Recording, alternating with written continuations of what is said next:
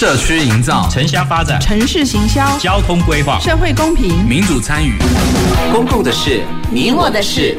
欢迎收听《公事好好说》，公司好好共，公司呵呵共。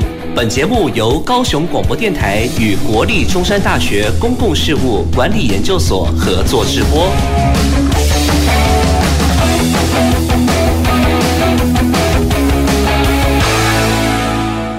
各位听众及观众朋友，大家好，欢迎收听及收看《公事好好说》，我是今天的节目主持人，中山大学公共事务管理研究所彭彦文。哦，我们今天要谈的主题呢是流浪动物喂养冲突有解吗？好，流浪动物的喂养冲突，我想不论是在这个都市地区还是比较乡村，甚至比较生态敏感的地区，其实都引发了很多人的关注。这其实不是一个新的议题啊，其实吵了很久哈。但是最近几个月，呃，可能因为这个动保法跟野保法，好，就动物保护法跟野生动物保护法都要修法。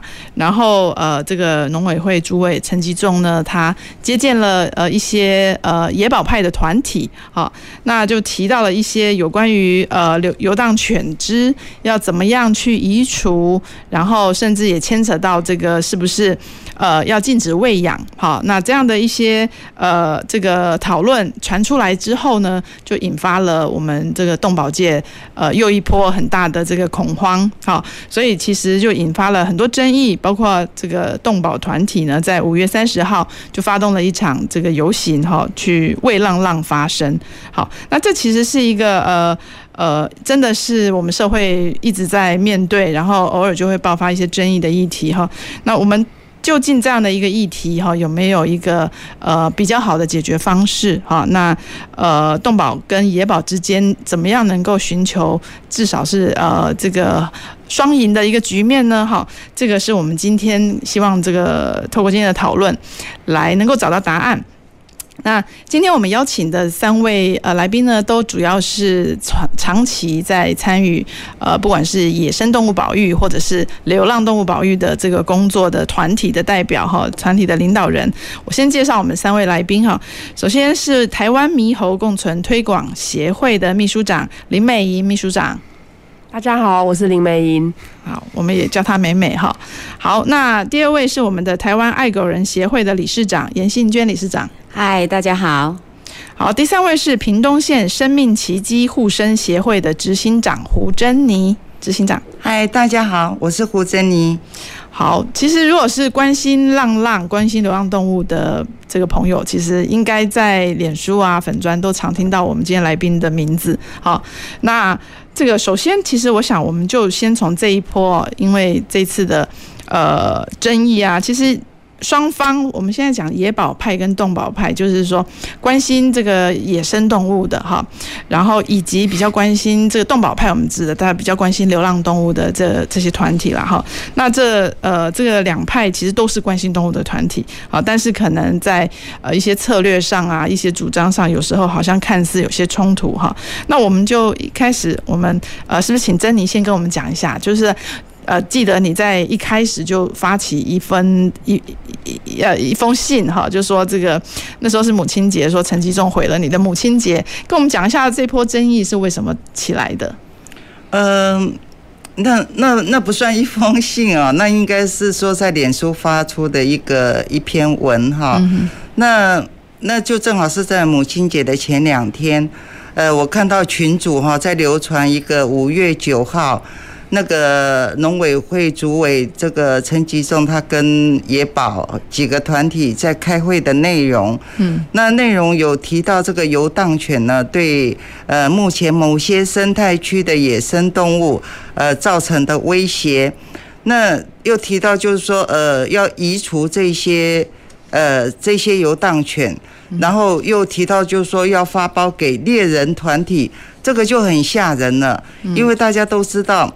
猎人团体，它是它用在移除这个呃外来种的野生动物哦，他们是用射杀的方式。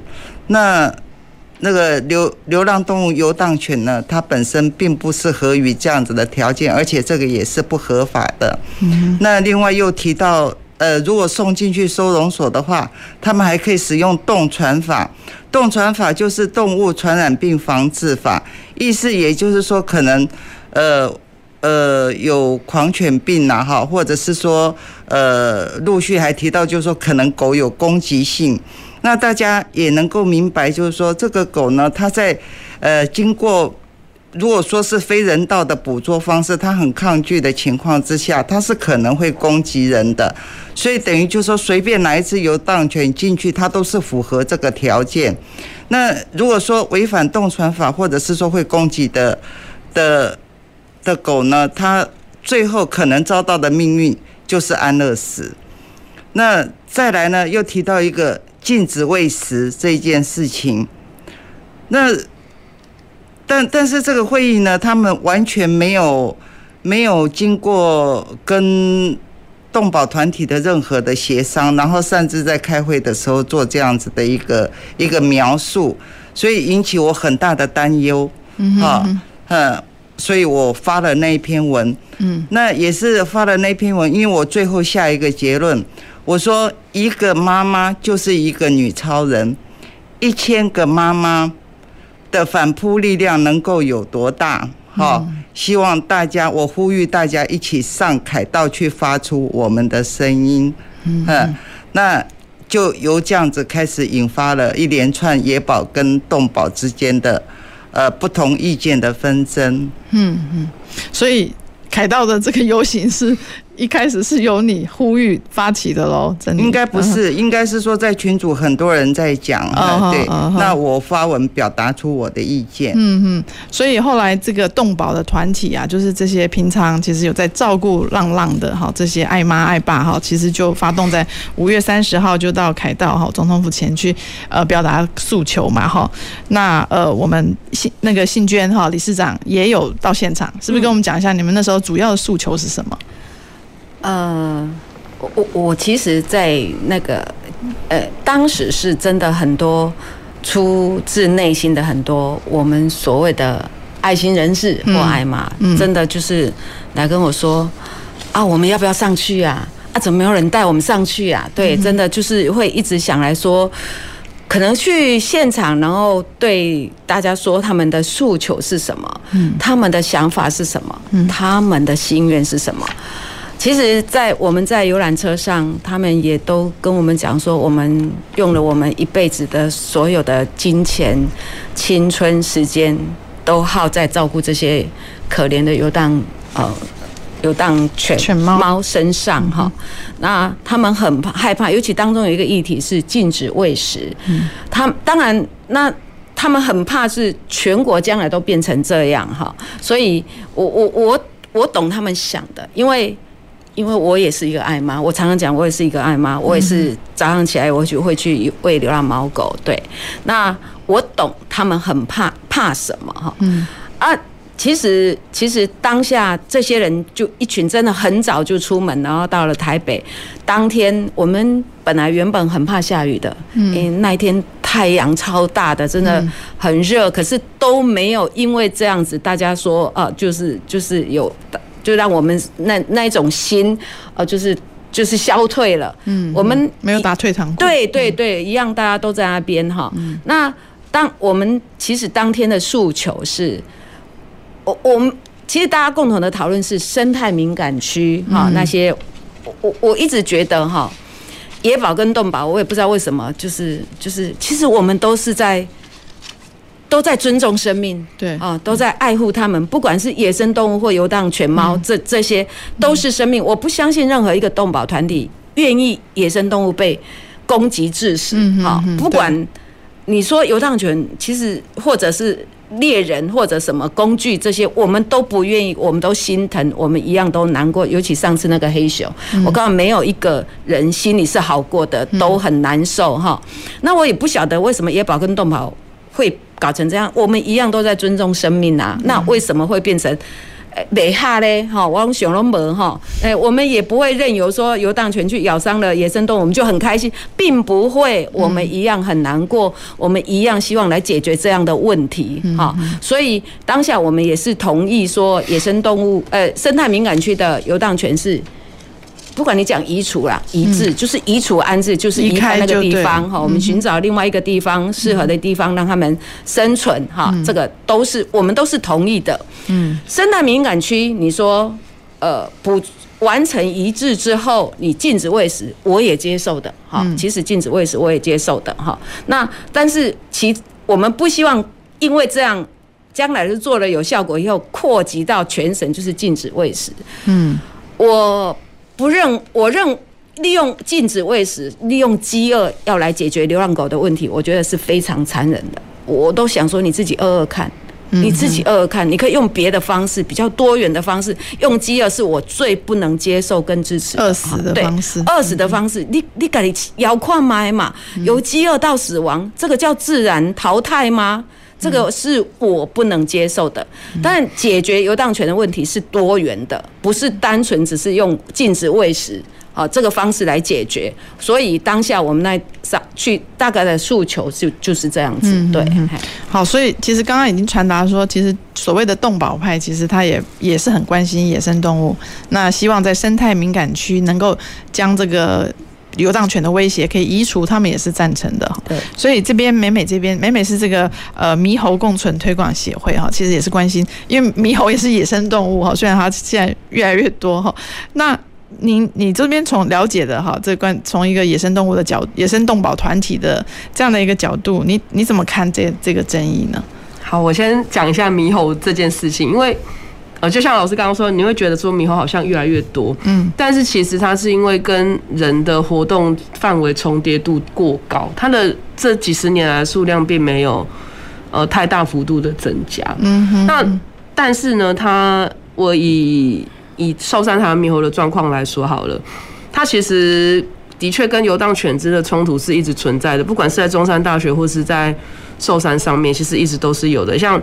今年刚出生的小婴猴，到目前为止已经被攻击大概三只左右，嗯，是目前民众自己有目击到的状况。嗯，那像今年年初也有学生在中山大学拍到，就是有两两三只游荡犬只在攻击猕猴。嗯哼，那这个状况都是一直存在的。嗯，可是呃，其实我今天会来上这个节目，也是因为有过去在做流浪动物的朋友的邀约，这样子，他希望可以由我们的立场来。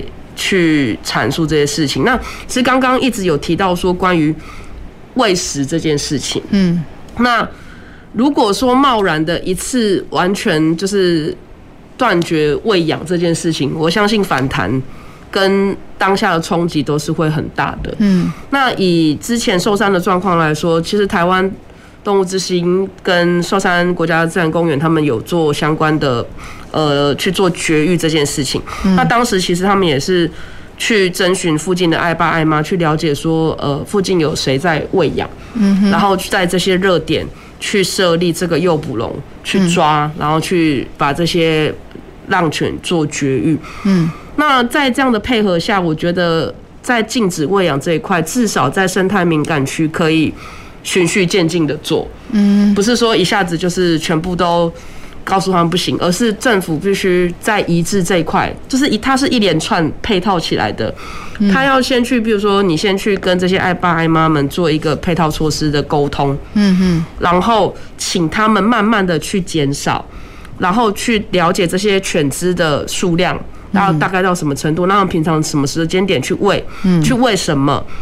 然后渐渐的去，也是教，顺便的去教育他们，嗯，把这些阻力化为助力，而不是说我现在一下子全部就是都不要了，嗯哼，这样子两方就只是会一直吵架，事情都不会有解决的一天，嗯，这是我们这边的看法。因为的确，台湾动物之心在结扎的过程中，他们结扎了非常多的浪犬，嗯，新生就是新生的幼犬是有减少的，嗯，可是。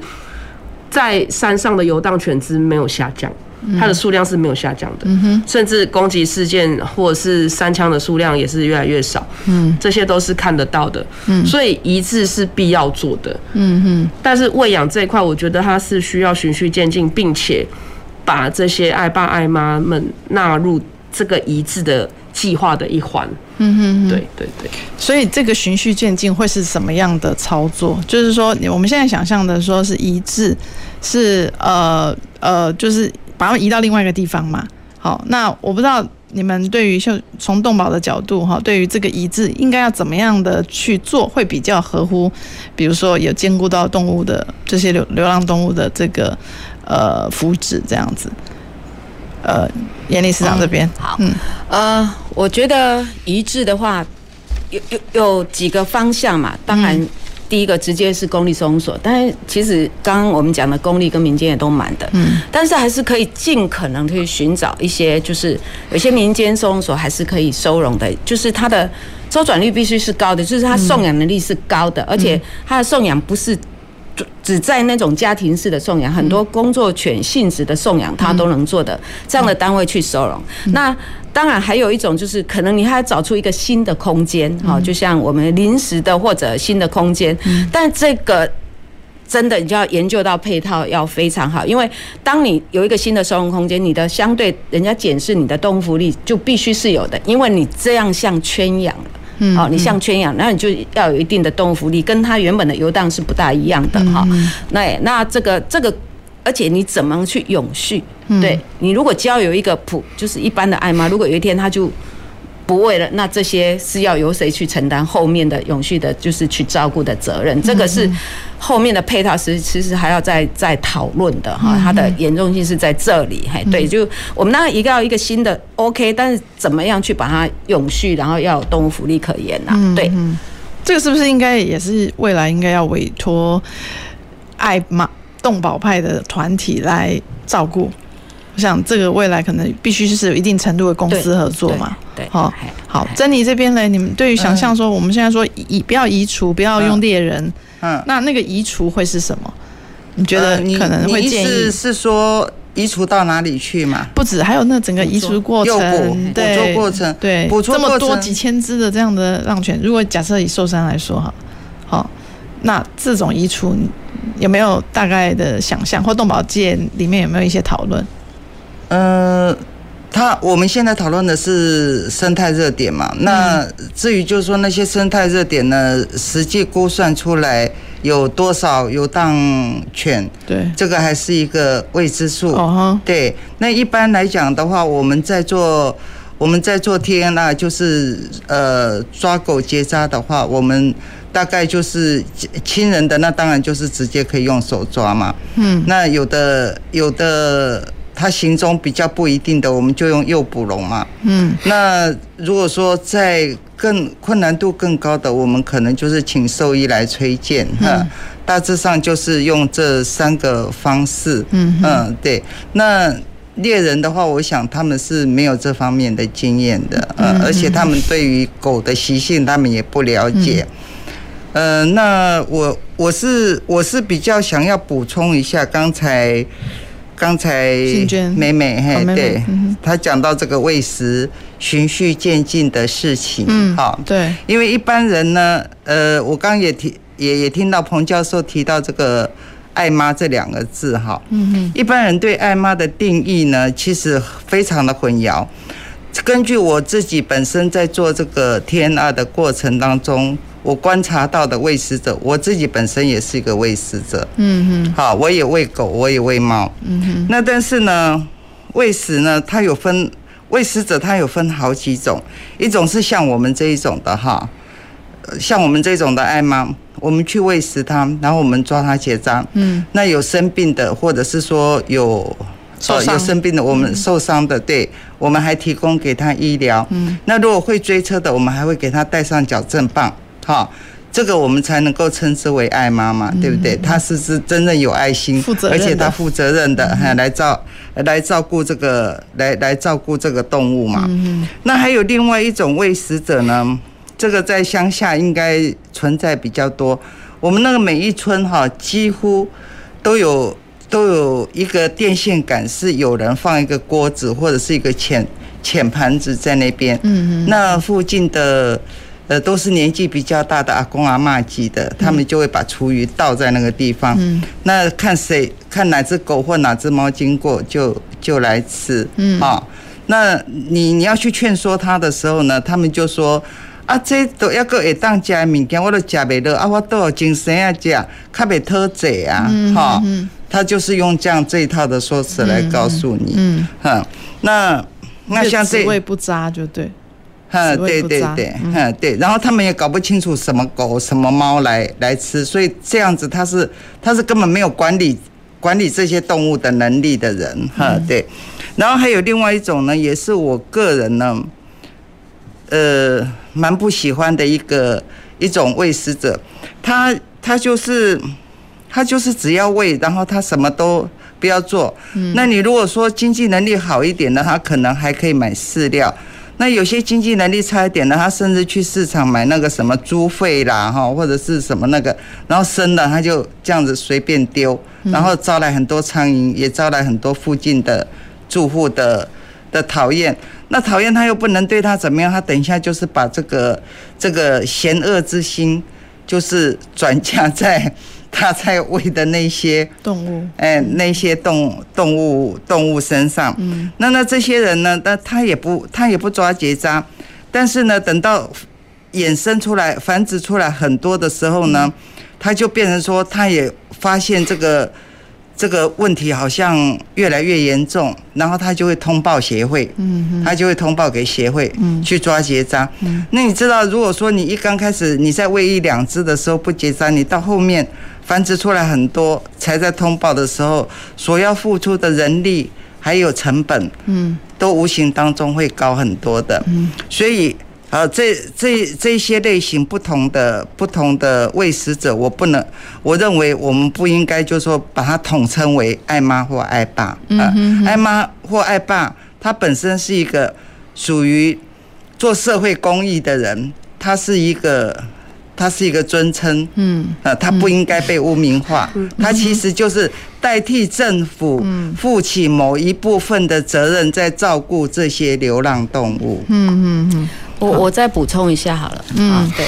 对，就是我讲的，就是我也是一个爱妈哈，对，那我们都被污名化，那你当个爱妈是有爱的，你的爱不是只有说我给他吃而已，你爱要要管理哈。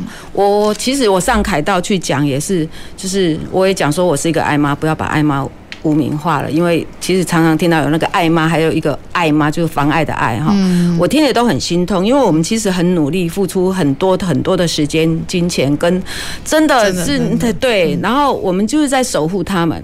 那我也呼吁，就是你这些爱妈，你真的有爱，你就要当一个负责任的好爱妈。第一，你要干净喂养，好，不要穷一共的什么喷哪啥安尼哈。那你招来的是。你害了这些动物，你是反而让大家去讨厌哈，然后你要去管理哈，你要去管理所有的管理，就是结扎是一定要的。再来这些行为有问题的猫或狗，狗猫比较少，狗的话你要管理，就是该移。该带走就是要带走。嗯你你这只狗如果在这边会追车会咬人，你任由它要留在这边，你会害了这一群狗。对，你要当一个负责任好妈爱好爱妈，你要有脑筋，要会去管理，你才能保护他们。不然你都不叫做爱妈，那些都不叫做爱妈。我要澄清一下，爱妈是真的有爱、有会管理、会干净卫士的人哈，那才叫真正的好爱妈。我也真的呼吁大家，刚刚像珍妮讲的，就是。很多人其实我们不能讲他爱妈，他就是一般民众。拿讲啊，我哦，我今天看几家鸟要来，几家狗要来就可怜。我等会嫁嫁嫁嫁。怎么怀孕了，他也不管，就生小狗。当一只本来是来一只母狗，生了五只小狗或六只小狗，它变七只，他就觉得有困扰了。嗯，其实他往往来通报的不是说结扎，是你能不能来把小狗带走。嗯，都是你能不能把小狗带走，而不是你要不要来帮我把这只妈妈结扎。嗯，我说啊，小狗带走啊，半年后他又生嘞，谁能一直去带小狗？对。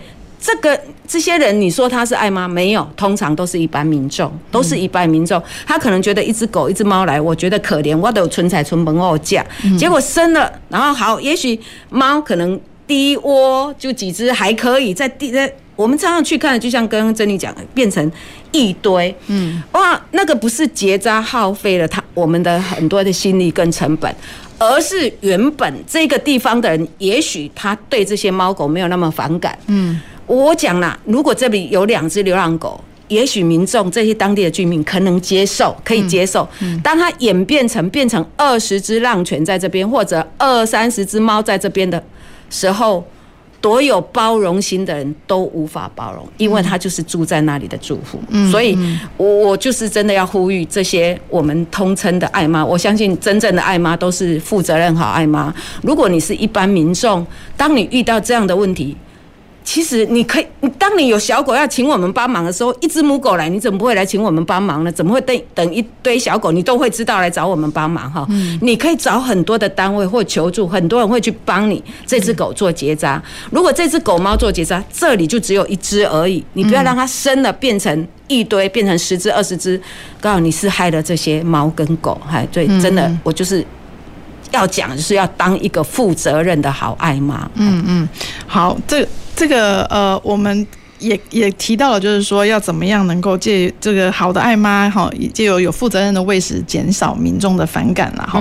不过我们如果拉回到说这个生态敏感区的这个部分，哦，刚刚这个美美也提到说，我们要也是为了这个要兼顾呃野生动物的保育嘛哈，我们希望游荡犬可以移移走。好，那呃动保团体就提出说，这个可能可以移到一些收容所，甚至就是政府应该有一些闲置的空间，哈，也许可以要。先暂时开放出来，让这一批这个移置的这些流浪犬有地方去嘛？好，否则的话，可能目前的公公的或私的民营的这个收容所可能都很爆满。好，这个这个部分呢，美美，你这边有没有什么看法？就是从一个比较关心野保的团体，你们觉得你们对于你们应该也不一定就是说一定要移移除哈，或者是说甚至就是说呃呃扑杀嘛哈，那而是也如果可以移置的话。你们有没有一些，或者说你你这边有没有一些想法？就是什么样的移移除移呃移置会是一个比较理想的方案？大家都认同说，现在收容所都是满的，那为什么会满？其实就是因为二零一七年当时零扑杀的政策出来，零零安乐的事情出来。嗯嗯。那我必须讲一句比较直接一点的，当时这个林安乐的诉求有一点过于情感取向了，因为十二夜的电影上了之后。大家就一窝蜂很可怜呐、啊，嗯，可是大家没有想到的是，我们公立收容所的能量到哪里，然后我们管理的能量到哪里，然后就贸然的实施了就是零扑杀这件事情，嗯，然后导致病犬也在那边，然后整个环境又拥挤，又收容不了更多的流浪动物，嗯，那就是从那个源头开始的，嗯，所以我我有一直在想说，大家现在在讨论游荡犬，那这个零扑杀。零安乐的政策是不是需要再重新讨论，而不是说源头一直在那边，一直不断的还是越来越多，可是你又要抓游荡犬，那不会停止啊。嗯哼，对。好，所以你的意思就是说，是不是这个时候也要回头去再思考当初的这个零扑杀政策？这个可能会启动我们另外一波的讨论了哈。那我们先休息一下哈，再待会再回到公事好好说。走进时光隧道，踏遍每个街角，城市的璀璨风光，高雄广播陪伴你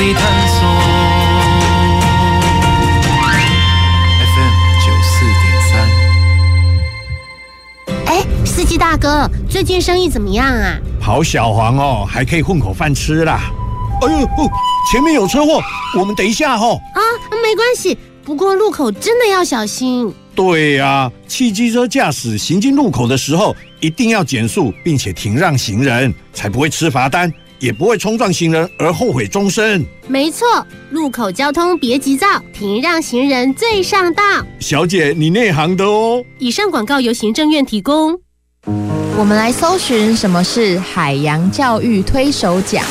这是为了表彰致力推动海洋教育的团体、个人、地方政府及课程教学团队，希望鼓励民间资源挹注，凝聚各界力量，深耕海洋教育。什么时候报名呢？即日起到七月十号。我们学校可以参加吗？当然，更多推手就可以促进海洋教育的传承与扩散。以上广告是由教育部提供。听众朋友，大家好，我是依琳。与其担心社会现状没有我们想象中的美好，不如付诸行动，加入志愿服务的行列，用爱改变全世界，让所有参与的人充满未来的梦想，而不是一直活在过去的遗憾中。这样才能创造一个有人文、有人性的社会。欢迎收听用心为大家服务的电台——高雄广播电台 FM 九四点三，AN 一零八九。随时陪伴着你，你最好的默契，空中串联一起，分享点点滴滴。九四三，就是赞，九四三，你最默契的电台。公共的事，你我的事。您现在所收听的是高雄广播电台与国立中山大学公共事务管理研究所合作制播的《公事好好说》。欢迎回到《公事好好说》。我们今天的主题是流浪动物的喂养冲突，到底有没有解呢？好，那我们今天请到的是呃比较关心呃比较在从事这个有呃野生动物台湾猕猴共存推广协会的。秘书长林美莹，还有比较关心这个流浪动物的台湾爱狗人协会理事长严信娟，以及屏东县生命奇迹护生协会执行长胡珍妮。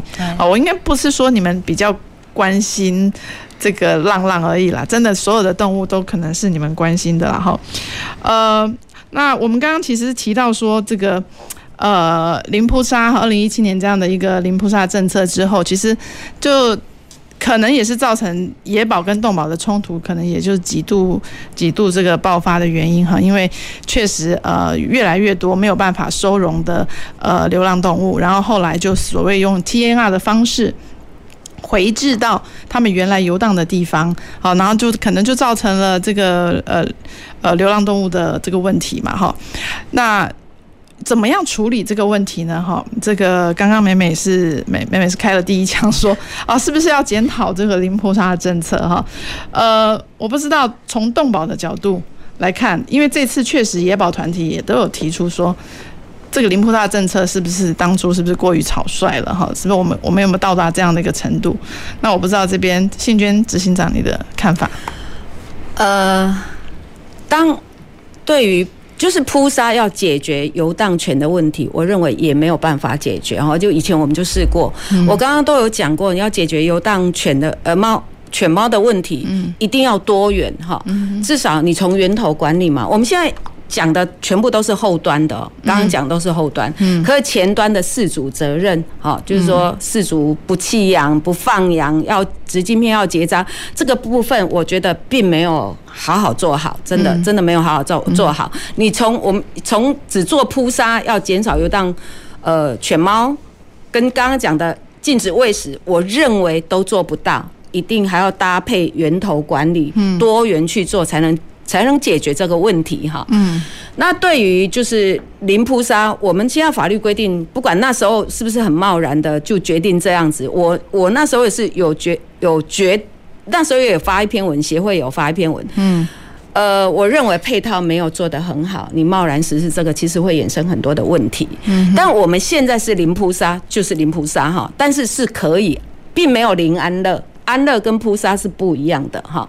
安乐我一直讲，它是。提升动物福利的一种方式，哈，是一种方式。所以我们现在收容所里面很多老病老病的狗，你不能任由它在。我我觉得，如果它在里面是痛苦的，嗯哼，其实我们法律规定是可以安乐的，哈，就有有有五几个特点，它是可以可以解决这些问题。我我不。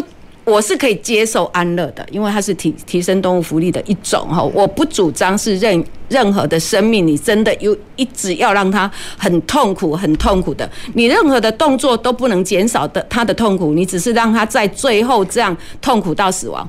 我认为这个安乐是安乐是必须的，我也接受的。嗯嗯嗯，就像刚刚你说，你反对是用。饿不不不去喂养，让他其实就就是饿死。那个就是一种痛苦嘛，那也是一种痛苦。我我认为我们就这些生命，都是要让他们免于痛苦。哈，饥饿是一种痛苦，嗯不自由是一种痛苦，压压力是一种痛苦，那生病也是一种痛苦啊。那我们其实现在的安乐是可以解决这些痛苦的。那端看你的呃执行单位敢不敢做？因为我觉得现在民间的氛围是。可能野保派比较赞成，那有些动保派是不赞成的哈。但是我觉得在某一个程度上，你如果为了提升动物福利，你要让他们好一点，某些部分是应该执行、应该做的。嗯哼，动保派我相信对这个议题可能也也有一些些不同程度的意见啦哈。珍妮这边呢，你怎么看待？就是说零扑杀这个？其实据我所了解啊，现在收容所里面哈，并没有零安乐这这件事情，就是有条件的安乐，比方说他得了不治之症。他是不不可不可能逆转了哈，那或者是说他的行动是必须要靠靠人来，比方说瘫痪哈，他必须要靠人来照顾，他可能也没那个人人力，这样子在兽医师的评估哈是适合于呃是符合安乐条件的，还是还是会安乐？嗯。那这方面的安乐，我也我本身也是赞成的，因为。为什么呢？因为你把这个位置空出来呢，可以给一些比较，呃，呃，就是它的它的生活品质可能会比较好的狗，哈，或者是猫，哈，呃，进来居住，然后让他们，呃，相对的让他们有一个被认养出去的机会。嗯嗯，所以呃，你讲的是比较是说不治之症这些，我们这是现行的政策没错嘛？但是就回头要检讨这个。零安乐呃零扑杀政策可能可能不是只有针对这些呃生病的啊不治之症的，我想要要重启这个检讨哦。美美美刚刚提到的，应该是针对这整体的数量是要做一些呃做一些行动嘛，是不是？就像呃刚刚严理事长提到的，像源头的控管、饲主的管理，尤其是光是放养这件事情，到现在还是。非常的严重，嗯哼，嗯对，那甚至是我讲一个最放养，可能你要解释一下。哦、放养就是呃，现在大部分的民众有时候在比较乡下的地方，嗯、或就是他们犬只是没有练住的，他们是会。嗯，自由自在让它在外面跑的，嗯，那有可能就会去追捕山上的野生动物这样子，嗯哼，就是临近一些比较呃山区的地方，它可能不是真正的生态敏感区，但是它可能还是会对当地的野生动物造成威胁。嗯，像苗栗山区，其实像呃放养的猫、狗，其实就对石虎的威胁造成比较大的一一个。状态这样，我是觉得这样是不太 OK 的。嗯，对，这是放养，所以他们应该是要让他在家庭家家户的范围内去对对养。那还有就是说，像呃，事主的整个晶片的管理啊、结扎，是否要强制去做这些相关的？我觉得现在都没有足够的人力去做相关的源头控管。嗯，然后造成说后面会有一些弃养的状况，而且呃，据我所知，到动动保处去弃养的罚金并不高，嗯，因为我们之前有六千吧，是对，并不高，三千。各地的县市政府，我记得高雄高雄是三千，因为我之前有帮人家接过一只猫，它是被弃养到动保处去的，对，那那失主就是只那只猫年龄很大了，他就只是说他不想养了，或家里面有什么因素，他就呃付了一笔钱，我就可以把它丢在那里。嗯，我觉得这不是合理的。你要养一只动物，你要做好相关的心理准备，而不是说它老了，它我不想照顾它了，我就可以花花个两三千，我就把它丢在那里。嗯哼，这是不对的。嗯，所以我觉得这整体的政策跟源头的控管都需要去被讨论。嗯，我我再补充一下放养哈，就就我们这。最近我不知道有没有看到那个新闻啊，在盐埔大概有一只狗咬伤了一个妇人啊，他就是可能那只狗就在那个妇人这样骑过去啊，真的那只狗过去去咬他脚，那就真的也看到伤口。嗯哼，我们看那只狗蛮漂亮，而且就是因为因为我有园区在盐埔。然后，嗯，看起来就像家犬，所以去抓的时候，那只狗不见了，但是就有看到旁边的黑狗，就抓了黑狗这样子。嗯、对，那我们在想说，也许是家犬，看起来像家犬，那可能出事了，主人就赶快把它抓起来关起来的哈。所以放养犬其实它造成的困扰也有很多是。会追车嘛？你放出来也可能追车，会害的呃什么车祸什么都有可能嘛。那也可能你的放养家犬你也没有结扎，可能到外面又去交配啊、生生啊、繁殖啊，这也都有可能。嗯，那这其实放养犬在在游荡犬，我们很多看起来的比例很多是放养犬，不见除了生态敏感区，不纯然真的都是游荡犬。可是你觉得它在外面晃，你都会通称它为流浪狗，就是游荡犬这样。其实很多，尤其乡下地方是很多放养犬的，哎，对。可是乡下的。如果他就是因为乡下，所以他觉得空旷，让他自由一点啊。但是如果他有做好结扎，呃，对，所以这样子还我们在私底下来，这其实，在在法律上放养犬就是违法的。但是我说，即便你要放养哈，假设你至少做了晶片，你做了结扎，至少就还可以防一些这这些。所以我们的源头管理就是你的你的呃家犬，就是你到底有没有。真的落实了，做了晶片，有没有做了结扎这样子？对。然后如果说他会是追人、咬人这种人，就真的必须要把他关起来，会有链子哈。但也不是一直链着啦。如果他这样真的被逮到，你就扫晶片就知道事主是谁嘛。所以我觉得其实很多的很多的像很多的像呃狗是游荡犬或放养犬，你只要家犬就是晶片是落实，我们都可以查到主人是谁。嗯、那这样的狗它也不随意丢了。他不敢随意弃养嘛？对，我不想养，我乱丢，因为他有晶片嘛，可能就会被抓到。嗯，那刚刚讲的是说，呃，美美有讲到说，很多人狗不养，放到收容所去，可能交了三千，他就可以放放。当然这是不可取的行为，是我们养它就要一辈子不离不弃。嗯哼。可是至少它这是正规的管道，它没有随意丢在。哪一个深山，哪一个什么的哪里啊？有的老狗，有的人养了狗老了生病，他不养就随意丢。嗯，他仗着他没有晶片，你也扫不到，就随意丢哈。嗯、至少他进了。管道是进了收容所，哈，他至少还让他进的时候不没有随便丢掉，哈，我我我是觉得虽然不可取啦，可是至少比那个乱丢的好一点。至少罚金应该要加倍，我认为罚金是对，让它高一点，因为三千说真的好少，我随便我就可以不要。对，我后来我就会很简单的想啊，就不要养了，三千块而已。我今天如果说不宁续养，那个叫不宁续养，那不叫弃养哈。嗯，我。只要你不宁续养，收个三万，我可我想大家会考虑一下，说，嗯啊，哇是个奇雷赫啊呢，还是他会不会又都丢到山上去了？你只要晶片落实，他不敢拿，不是吗？嗨、呃，对啊。所以这个配套真的要对，所以这个是一连串的，你省每一个环节都要衔接上，这样，嗨，对，这个不才能解决问题。对，呃，那个不宁续养的罚金应该要提高，提高弃养的罚则跟这个整个。应该一定要严罚，对，不过前提是要抓得到嘛，对嘛，所以那个晶片的落实是重要的，这样子，对啊，对，那现在为什么不能落实呢？在你你的观察，为什么现在源头管制，大家都讲四组责任、晶片结扎？我我在我在想哈，因为因为依据我对动保科的了解哈，他们一个一个单位哈，就是就是那么一点人而已，然后要做的事情太杂太多了，嗯，说说说句实在话，也有人力不足的问题。嗯，但是呢，十年前呢，我们呃也有曾经呃做过这个提议哈，是不是？因为最了解家家户户的情形的呢？大概就是里长或者是村长，嗯，而弃养最严重的，也就是在在弃养跟放养最严重的地方，也就是都在乡下地方。嗯，如果说呃政府愿意真正解决这个流浪动物的问题，做好源头控管，是不是可以拨一笔经费出来呢？补贴里长或村长的，好，补贴里长或村长来做这个家户普查。嗯，相信动物协会呢，他们有在做这个。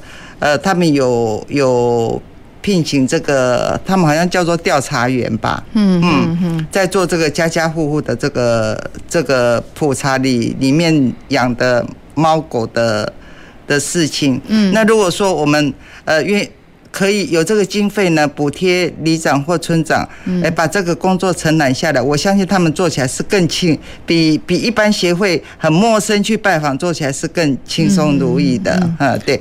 然后由各地区的协会或者是动保处呢，去那附近呢办办这个免费结扎，还有免费帮你植晶片，那甚至还送你饲料。嗯，对，这样子。就是说，呃呃，提升他们的，提升他们的意愿，对对对，然后来把这个源头的源头管理这件事情做好。就像刚才这个严理事长讲的哈，嗯，如果说他今天有了晶片，他就不敢随便弃养了，嗯。嗯，因为因为你要被，要是这一只狗或猫被抓到被抓到了，扫晶片就知道事主是谁啦，嗯，那甚至呢。哎，我说一件很离谱的事情哦，你们一定不相信。我们我们那边哈，还有兽医师哈，在跟民众讲说，哎，你那个不要植晶片哦，嗯，你你植了晶片哈，那个那个如果出了事哈，抓到会罚呢，嗯。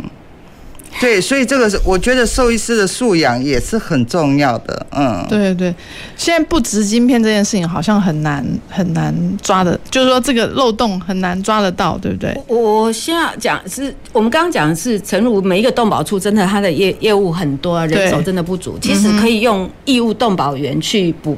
补充这个这一块动保志工，对对对，嗯、这个你就是去扫晶片而已。我我觉得这个是各个县市可以考虑的，你可以有一些义务动保员去专门去扫晶片。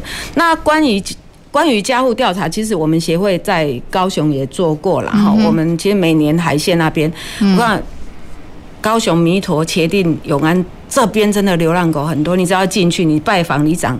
啪！里长就开始骂了，嗯，就是你抓了就带走，抓了就带走，因为 TNR 是他们做了很多年，TNR 是狗越来越多，但我相信你可能这边做 TNR，那还是很多人会弃养到这边，就觉得这边很多流浪狗有人在喂嘛，哈，嗯，这个这个还是很多人别的地方可能弃养到这里也都有可能哈，嗯，那这个 TNR 可能要解释一下。因为可能有些是捕捉、绝育跟回治，哈，同个地点哪里抓哪里回治啊，这样嘿。所以那些里长是当初是接受说 TNR 来我这边啊，你给我饲料我就喂它，是这样。没有给他饲料，就是就是去抓结扎，然后回治，他们是接受。他们他现在觉得数量并没有减少，所以他现在你只要去去讲，他说结扎可以，就是不可以回来。然后每一个里长都是这样讲，然后你只要讲你要回治。可能就被就被骂了哈。嗯，那关于这个家户调查，所以其实他有一点难度。像我们调查那边的，你明明就看到他的狗绑在门口，你问他说：“这是你家养的狗吗？”不是，不是，伊这是流浪狗，伊就赶紧看你吧，马公伊流浪狗啊，啊牵进去了还说他流浪狗，哎有没有结扎？他完全不理你。那你如果多问他说，这边通通都是流浪狗，即便他养的，他也不承认是他的。所以这个时候是不是刚刚珍妮讲的？我们透过村里长、邻长。来去做这个拜访，他就他就他的邻居，他就很清楚，这个根本你不用讲了，就是你家的狗。可能要讲，如果你没有实质的给一些村里长有什么好处，你请村男请他帮忙，这不是我的业务。对，当然爱抓就抓。对对，可能就是讲的，你可能要有一些好处。啊，村里长，我觉得你要去宣导什么，嗯，其实有的也没有很热衷啦，但是他会。他很大概很会告诉你哪里有流浪狗，嗯，可是这条路你要跟他说哪里，诶，谁家养狗有没有养狗，他其实也不大会跟你讲，也许他怕得罪他的。选民吧，有可能，对，对，有可能，嘿，对。不过这个这个提议是蛮重要，就是说我们怎么样去结合真正在地社区的力量？也许每个村里里面有个爱狗人士、爱猫人士，然后赋予他这个权利，嗯，结合他这样去做调家户的拜访、调查跟宣导。其实当地的居民是最清楚，像我们有时候在调查，像咱五点外嘛，哈，啊，整卡你知影，迄整卡拢老人的出来这里，你遐咧开讲，对。你开始在敲门说啊，你家有有饲狗无？安尼，迄阿桑在讲哦，我跟你讲，迄间有饲，迄间有饲，迄间有饲，啊，迄两间无大人哈，啊，迄间无。对，其实这条路的都会最清楚。对对对。所以真的会比会会真的比外来团体去重新要去了解这个会最清楚。对，所以这其实是结合村里长的力量是好的，我觉得。这个方式是很棒的，那就像珍妮讲的，就是可能要给一些实质的好处，他们才愿意做，不然我干嘛增加我的业务？对对对，就是真的要有这种专案哈。嗯，好，那呃，我我们今天的这个缘起还是在来来自于说一开始有这样的喂食争议嘛哈。那虽然说我们刚刚也都提到，在生态敏感区的喂食啊，这个不管是动保或野保团体都认为是不应该的哈。那应该呃，甚至就是整个可能要。以一些好的比较是呃人道的方式来把它移置哈，让这些流浪动物对于野生动物的威胁可以降低哈。但回头来到我们比较都市的地方哈，其实喂食还是造成很多这个居民的反感哦，这种这种冲突嘛哈。这个其实我我们刚刚当然也有讲到，就是因为很多。非爱妈的那种乱喂食者，只喂不扎，然后而且那个喂的东西不是干净喂食，弄得环境卫生很不好。好，那呃，除此就是在这样的这个前提之下，我们在都市内的喂食，呃，就算是干净喂食啊，其实还是有居民会抱怨说，就算你很干净，你都收好了，但是他们还是抱怨，他就是在我旁边尿尿啊，他就是带来跳蚤啊，他就是整个这边的东西都被咬烂了，花圃也也会被翻乱了，甚至会追人。这个这种都市居民对于流浪游荡犬的这个这种呃厌恶哦，或者他们就是希望也都能够通通清除，这个你们怎么看？哦，这个珍妮你你觉得嘞？就是可能你在屏东比较大家比较容忍度比较高哈。对，因为我们那边地比较大，嗯、但是我们那边放养犬非常严重，大概十户有八户都是放养的。还有一种更严重的情形是在果园里面的狗，几乎都是不结扎的。那这个应该有法可罚吧？嗯，第一个，动保科也没有那个，也没有那个人力可以进去到进去到，因因为一般的一般的。有报案的，他们都已经忙不过来了，更不要说要主动出击到果园里面去。通常我都是人家通报哪一只伤病，然后我走进去到果园里面，我才发现，哇，我的天呐！这边那么多狗都没结扎，然后我那阵子就通通都要都是要去忙那那一区的事情，嗯，而且通常这样子的情况你也找不到事主是谁，嗯，然后他们对于动他们的动物福利也非常的差，因为我看过很多都是被绑着，长期的就绑在那个树下，也没有遮风避雨的地方，嗯，然后果园主人去才有得吃，果园主人如果没有去。他们就没有得吃。那我们一般开车经过哈，你也不可能进去果园里面，所以你也根本不知道这边有狗。嗯，除非说，除非说他们出声出声喊叫。那我也不相信说这些果园的主人他们能够养得了那么多狗，任任他们在那边一直繁殖。所以比较有可能的一条路就是生了，就是把它整窝带出去丢。嗯嗯啊，对呀、啊，那那不然他他没都没有结扎。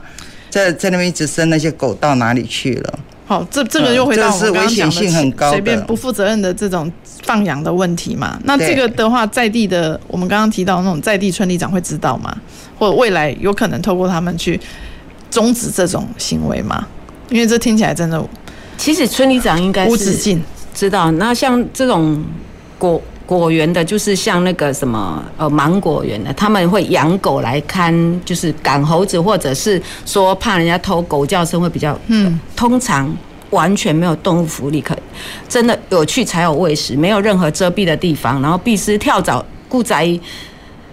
我刚刚收成之后就放掉了，放掉了就不理它了。然后明年我可能再重新找一些到处，因为随手可得嘛哈，到时候抓来再绑起来，再再就是我需要的时间，你们在这里，我不需要，你就又任由你们自生自灭。这个，对，我觉得这是这是一个，这是一个非常重要的，必须要做好源头管理的地方。对对，好。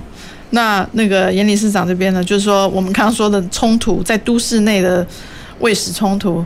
这个你你会觉得你对于比如说居民一般我们民众怎么看待这种？我们如果都已经爱妈做好干净喂养，也做好结扎，那只是让他们可以在这边就是说，呃，最后一代到此为止。可是民众还是很反弹。冲突好多种，有一种是真的有问题的冲突，就像我们之前我喂养的地方，其实我也没有，就是我结扎了啦，那也经过我有看到可能会给他。呃，就是其实他们那个是一个工厂，他的员工自己就会喂啦，我也没有去真的喂养，但是我会知道那边有几只狗。嗯，他可能这个工厂里面有一个小花圃，嗯，他其实会进去那里面睡觉啊，里面的员工其实对他们好好会喂，但他就是会去挖那个花圃。嗯，老板来就不爽，所以他下令就是那两只狗一定要移除哈。后来我们去做了，就是我怎么我问怎么样的方式才能让他不去挖那些花圃？嗯，他们就跟我说里面是。买狗大便呐、啊，辣椒水，我们真的都是这样去做了哈，真的去做。也许我不知道有没有效，但是也许我们的做法老板感动了，还是还是我有一点就是可能，后来他就没有再动这两只狗。这个就是有问题，我就去解决你这个问题。嗯，有一种是他。就是不喜欢狗，他不知道是怎样，他听到狗字就不爽。也许这只狗也没有怎样，那个真的就是没辙，那个真的就是没辙。对，那就是狗也没怎样，他就是听可能看到狗他就不不舒服，听到狗狗这个名词，它也不爽，这样、嗯、这样的，那真的就是没辙。但是如果是真的这些狗有造成它让它不舒服的地方，它不喜欢这样，我们就去解决那个问题，这样子。这、嗯、都会型的大概就是这样子啊，对。或者尝试提高大家的容忍度啦。对，但如果真的没辙的时候，那只好就是真的要移到移移到比较友善的社区的地方。对对对，就去解决那些问题啦。那容忍度，也许他也会看到我们的努力哈，他也是看啊，真的也这么哎，可能有一些也会心软这样子。对，好，那美美这边呢，做的是猕猴嘛哈，那。我们人跟猴子，特别我们在中山大学，其实也真的面临蛮多猴子越来越侵入到我们人的生活空间。但是这是一个要要学习什么样的态度来共存？其实我觉得，不管是人跟呃一般流浪动物的冲突，或是人跟野生动物之间的冲突，其实最主要回归到最初就是教育。嗯，不断不断的教育，不断不断的去告诉你怎么应对。其实像呃动物平权促进会，他们之前就有做过一个，就是。怎么跟游荡犬只的行为认识它，然后它追你的时候，你该怎么应对的一个网页，我觉得这就蛮好的，因为很多人会怕，会不了解，其实就是因为他不知道他这个行为下一步是什么。那对猴子也是一样，对游荡犬只也是一样，你知道了他下一步会怎么样，或者是你知道怎么去应对它，你可能就比较不会那么讨厌它，或比较不会对它抱持着恐惧。嗯，对，像今天有一个新闻蛮好玩的，就是他们看到。猴子抓了鸽子，嗯哼，然后就说居民很害怕，嗯，但是猴子它本来就是杂食性的动物，它 如果去吃一些小型动物，其实也算是合理的范围，嗯，可是就是因为我们的教育不够，嗯，所以大家就会觉得它为什么会这样子，是不是不正常？等等，所以我觉得，呃，不管是社区居民对于这些，呃，社区里面的犬猫感到。不开心啊，或是不喜欢，其实都真的要透过像刚刚提到的，像村里长可可以去做相关的教育，嗯，然后甚至是办小型的讲座啊，让他们去理解。那当然，我觉得喂食这一块还有很多讨论的空间，但是生态敏感区是一定要逐步的去减少，甚至是到最后是完全不行有这个状况，因为像刚珍妮姐提到的那种。呃，随机喂养的，或者是因为像现在台湾之星已经没有在那边做绝育工作，但是寿山有某个定某几个定点，他们是带大量的鸡骨头，嗯嗯，去倒在那个地上。对，这个其实也是我们希望能够，虽然现在寿山还没被列入热点，对，但是应该还是要禁，应该是要禁禁止这种停止这种行为的哈。好，那我们今天的这个讨论，呃，其实很呃都是围绕着动动物保护这个主题啦。哈。那我们看到源头真的有很多呃制造问题的源头，希望现在其实我们这个农农农委会要升格为农业部哈，那也会未来会有动物保护司哈。真的希望这个人力比较充沛，经费比较充沛之后，怎么样结合我们今天谈到的民间的力量哈，在源头做好管制。好，那。减少流浪动物的数量，真的不要再制造更多问题。但是目前存在的问题，也许我们今天的讨论也是啊，怎么样？呃，透过教育的方式，知道我们跟一些游荡的犬只怎么互动，犬猫怎么互动啊？也许可以呃和平共存，没有想象中这么困难。好，那大家也许也是在人跟动物的互动当中，能够有更多的这个学习。哈，好，我们今天非常谢谢三位来宾的这个分享。哈，那也非常谢谢大家的收听和收看。下周一一。同一时间，欢迎继续回到《公事好好说》。《公事好好说》节目由高雄广播电台与国立中山大学公共事务管理研究所合作制播，每周一下午五点三十分进行到六点三十分。谢谢您的收听。